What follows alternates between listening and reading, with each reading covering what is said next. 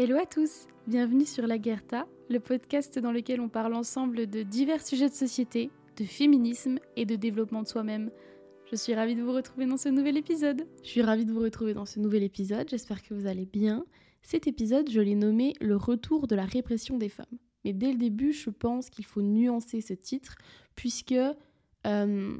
je pense que retour n'est pas forcément le mot approprié, puisque dans beaucoup de pays, dans beaucoup d'endroits, les femmes n'ont pas vu un retour de leur répression, puisque tout simplement, en fait, la répression n'a jamais disparu. On va pas se mentir, il y a énormément d'endroits où les droits des femmes n'ont pas évolué, où elles n'ont pas pu s'affranchir de,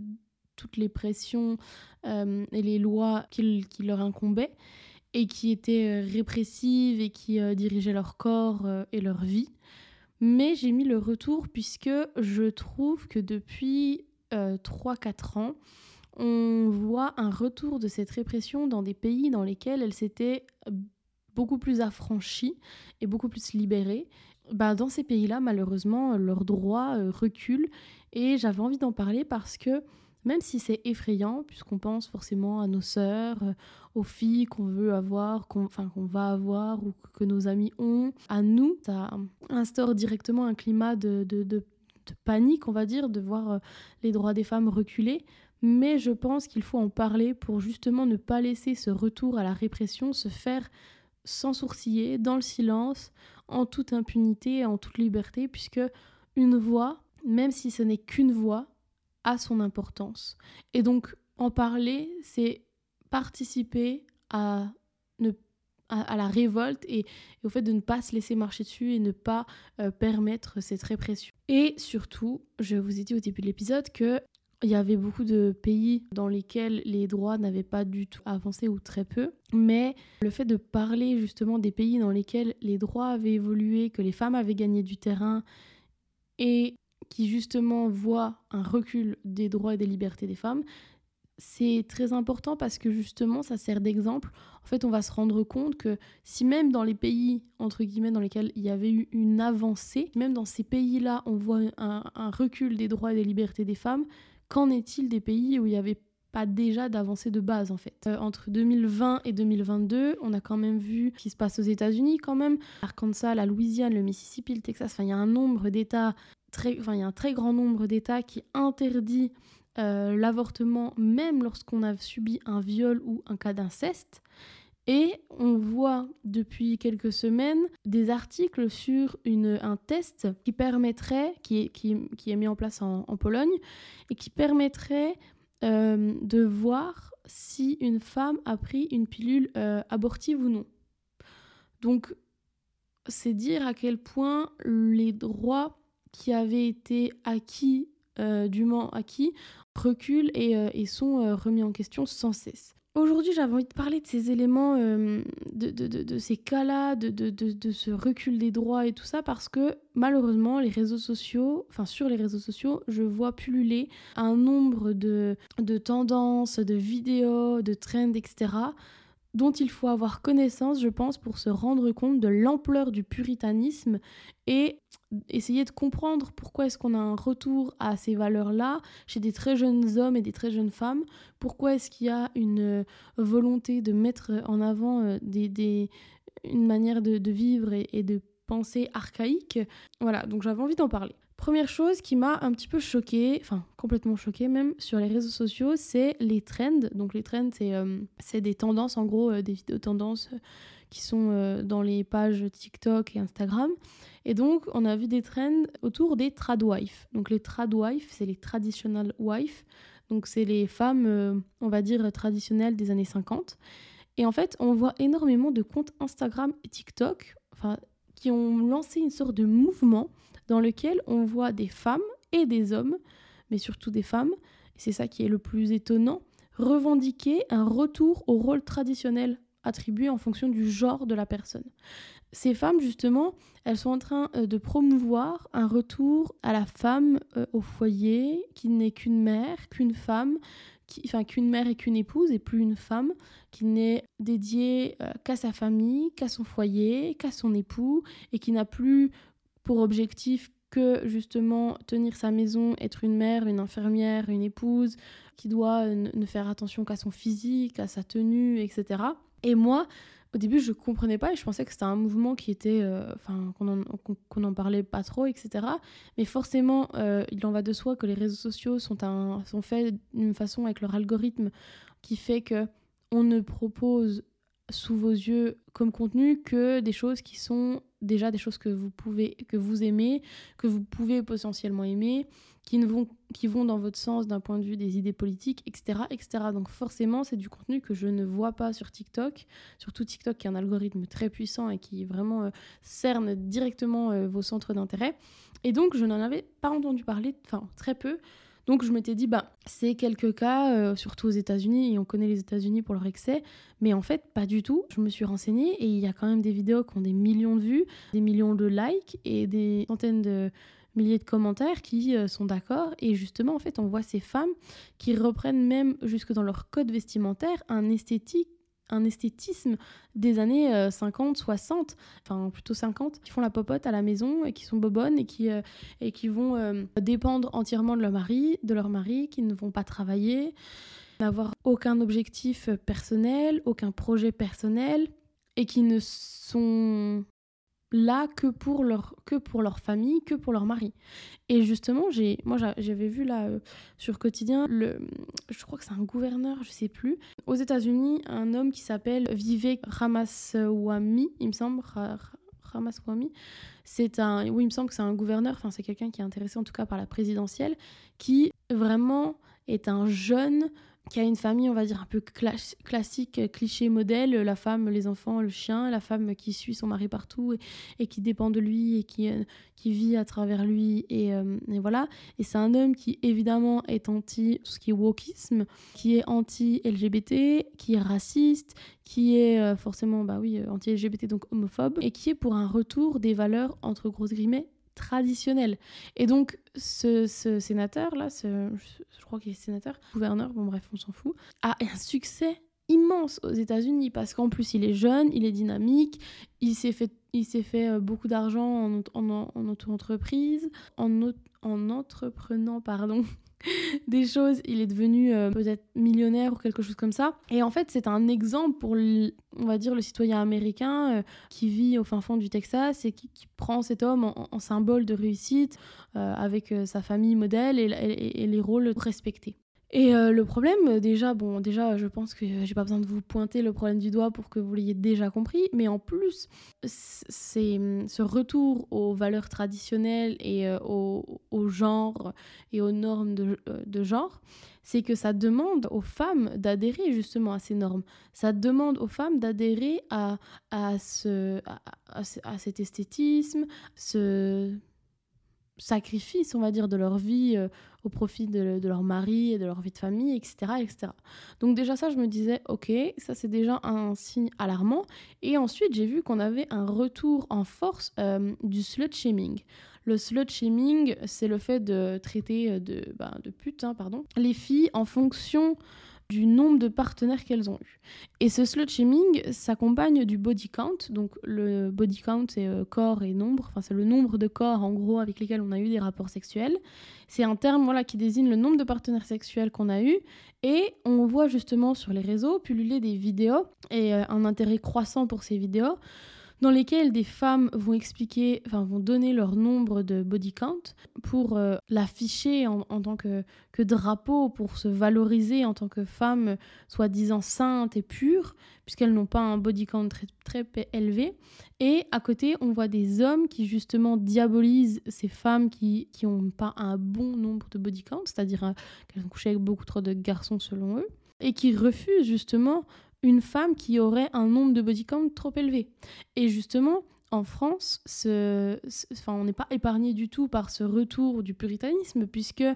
les vidéos de Thaïs euh, Descuffon, il me semble, dans lesquelles elle parle de ça, elle parle des profils, des différents profils de femmes et euh, des femmes qui justement ne se respectent pas. Ces vidéos ont 300 000 vues, 200 000 vues, et sur TikTok, elles ont elles ont un succès phénoménal. Je regardais là les chiffres, euh, elles ont un million sept de vues, enfin c'est complètement fou. Et en fait, ce qui me dérange vraiment déjà en plus de l'ineptie que c'est de juger une femme en fonction de son nombre de partenaires et par contre de euh, glorifier un homme qui lui est un, un don juan parce qu'il a réussi à mettre beaucoup de femmes dans son lit et donc c'est un séducteur hors pair, un homme de pouvoir qui, qui est capable de conquérir les femmes comme euh, on conquit, euh, comme on conquiert, comme on conquiert les pays et les territoires. C'est vraiment quelque chose voilà, qui, pour moi, ce sont des inepties, mais outre cela, ce qui me dérange profondément, c'est que on voit en fait euh, ces vidéos et des soi-disant théories euh, naître sur les réseaux sociaux, et ce sont des théories inventées de euh, toutes pièces. C'est-à-dire qu'on va sortir, on va dire oui, selon l'étude que j'ai lue, c'est une étude anglaise, je sais plus comment elle s'appelle, et donc en fait, cette étude prouve que les femmes ne peuvent pas avoir autant de relations sexuelles que les hommes, puisque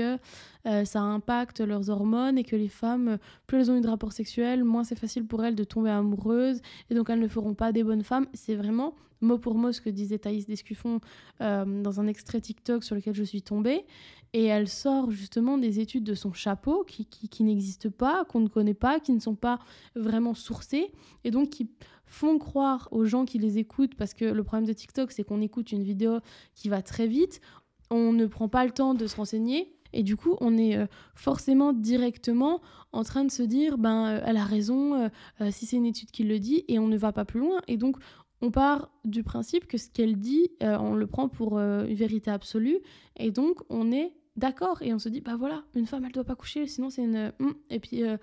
et puis ça va changer son comportement amoureux, elle ne sera pas respectable, etc. etc. Et en fait, malheureusement, c'est toutes ces, tendances qu'on voit, j'avais envie d'en parler parce que je pense vraiment qu'il faut en prendre conscience, il faut se rendre compte de à quel point, parce que quand on n'est pas sur les réseaux sociaux, ou qu'on n'a que Instagram, ou qu'on n'a que Snapchat, enfin qu'on n'a pas tous les réseaux sociaux, qu'on n'est pas euh, dans ces,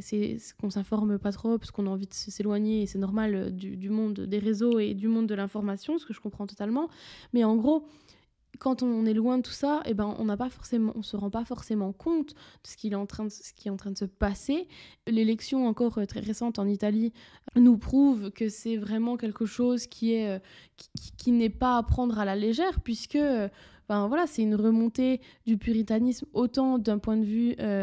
anti-féministe que d'un point de vue anti-LGBT, que d'un point de vue, enfin tous les points de vue en fait. Et, et je trouve que c'est profondément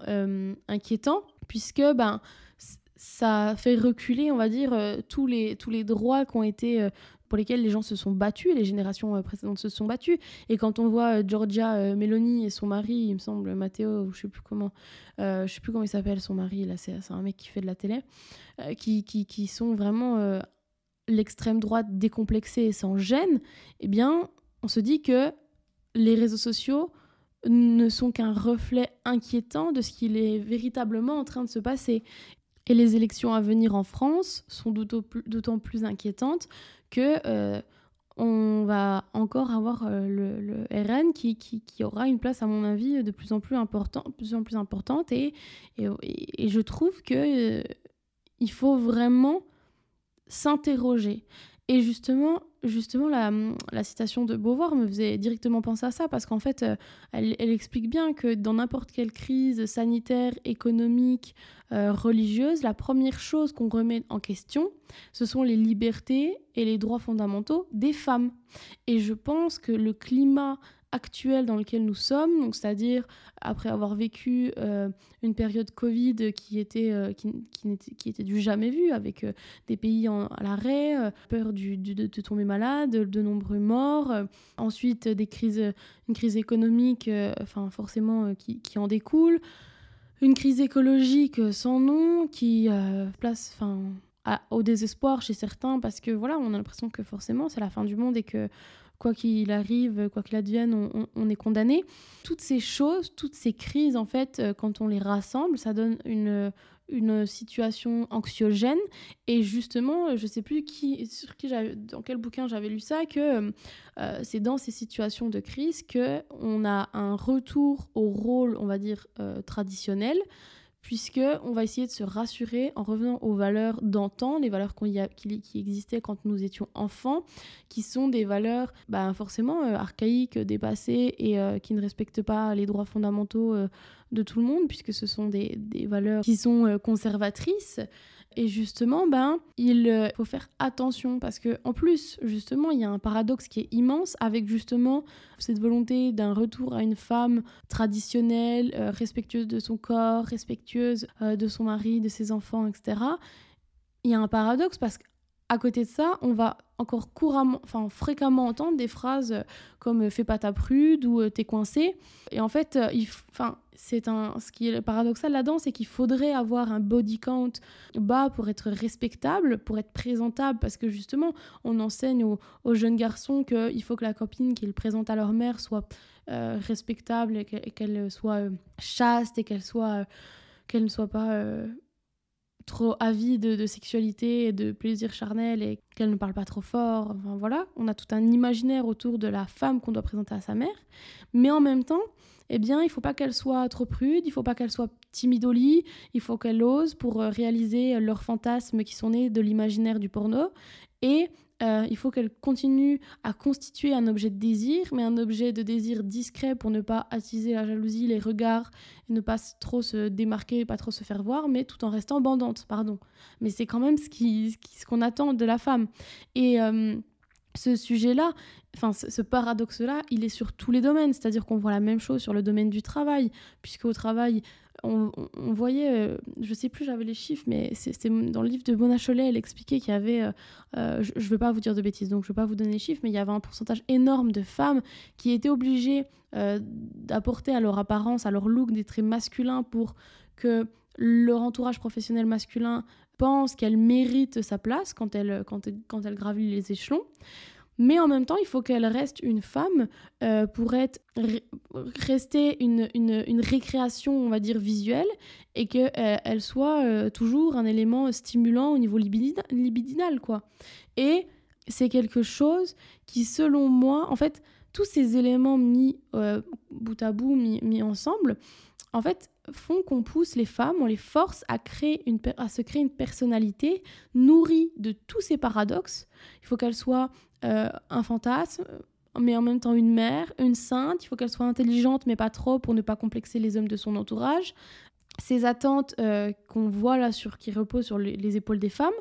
sont ajoutés en plus à une pression sur leur corps, euh, sur leur entretien, sur leur poil, leur fertilité, euh, le contrôle de,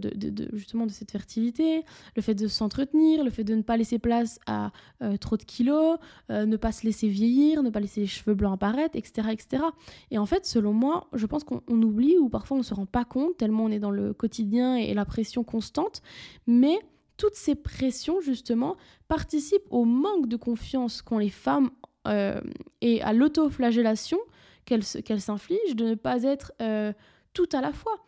Et justement, ce manque de confiance et cette autoflagellation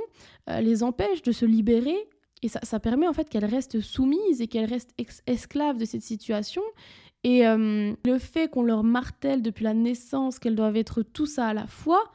ça pose leur émancipation en tant que femmes libres au dernier plan, puisqu'elles sont nées avec ces mots en tête, ces croyances, et du coup, pour elles, c'est déjà tellement complexe d'essayer de correspondre à ce qu'on attend d'elles, que forcément leur liberté, eh bien, sans qu'elles s'en rendent compte, passe au second plan, voire parfois au quatrième plan.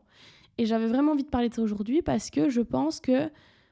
il faut faire attention. Je pense qu'il faut faire attention, il faut faire extrêmement attention à la façon dont on éduque les générations à venir, dont on éduque les fils, parce que les fils ont des réactions qui sont... Euh, là, je, je, je, ne... On va dire que je fais pas un portrait... Euh, très euh, agréable des hommes, mais ces hommes sont eux-mêmes, on va dire, victimes de, la société et, et de, du contenu que, qu'on leur propose, et, etc. Et même si on voit des changements, eh bien, on est toujours dans ce paradoxe où on voit d'un côté l'évolution euh, d'hommes qui sont beaucoup plus, euh, enfin, qui ont été éduqués de manière beaucoup plus égalitaire et respectueuse de la femme, etc.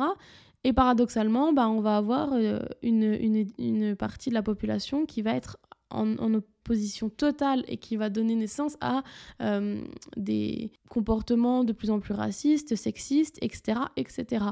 Et donc, il faut absolument qu'on fasse attention au contenu qu'on donne aux générations, il faut qu'on se déconstruise, qu'on déconstruise nos croyances, qu'on déconstruise nos, comportements, qu'on essaie de chercher pourquoi est-ce qu'on pense ça. Est-ce que ce qu'on pense, est vraiment construit euh, de manière intelligente, euh, réfléchie et euh, avec du recul? Ou est-ce que ce ne sont seulement que des croyances qui ont été inculquées par une société patriarcale? Et ça sur tous les domaines, que ce soit au niveau du racisme, enfin peu importe. En fait, je pense qu'on doit vraiment faire attention et qu'on doit aussi faire attention au contenu que, qui, que, auxquels font face les générations euh, actuelles, dont ma génération sur les réseaux sociaux, puisque à force d'avoir le téléphone, parce qu'on a tous notre téléphone euh, greffé dans la main, et euh, que ce soit ma génération ou celle des personnes de 60 ans, parce que quand je vais au resto avec mon copain, on voit autant de jeunes que de vieux qui sont sur leur téléphone tout le temps. Hein. Mais du coup, notre téléphone, c'est devenu vraiment notre troisième main. Et ben ce téléphone, justement, qui est tout le temps dans notre quotidien, enfin qui est dans notre quotidien, influence énormément notre manière de voir les choses, de penser, etc. Donc faire attention aussi au contenu qu'on consomme et ne pas se laisser directement, enfin, embobiner par euh, une soi-disant étude qui dirait ci ou qui dirait ça. Vraiment prendre le recul de se dire, purée, euh, je vais quand même faire mes propres recherches et je vais pas tout gober. Et je pense qu'il faut vraiment faire attention, c'est vraiment ça. Et, et ce podcast n'apporte pas de solution, évidemment, j'avais juste envie d'en parler parce que ça m'inquiète et parce que, je, comme je le disais au début de l'épisode, et la boucle est bouclée, chaque voix compte et euh, aussi petite que la mienne ou que la vôtre soit, il faut qu'elle soit entendue parce que ça permet aussi de réveiller d'autres personnes qui sont à côté de nous. Et peu importe l'impact qu'on a à ce moment-là, c'est pas ricochet. Et au bout d'un moment, eh ben, on fera des grandes vagues et ça aura un impact immense. Donc c'est hyper important. en tout cas, j'espère que cet épisode vous a plu. J'espère que vous avez compris qu'il n'était pas là pour être euh, pour faire la morale ou, quoi que ce soit. Simplement des choses sur lesquelles je suis tombée sur les réseaux sociaux et qui m'interrogent, qui m'interpellent et euh, dont j'ai envie de parler avec, euh, avec vous pour avoir ben, d'autres retours et, d'autres avis pour construire davantage le mien encore. Mais voilà, j'espère que, que, ça vous a plu et, et faites attention à à vos réseaux sociaux et à ce qu'on consomme, c'est super important comme je le disais. Donc voilà, je vous fais des gros bisous et, je vous dis à la prochaine. Prenez soin de vous.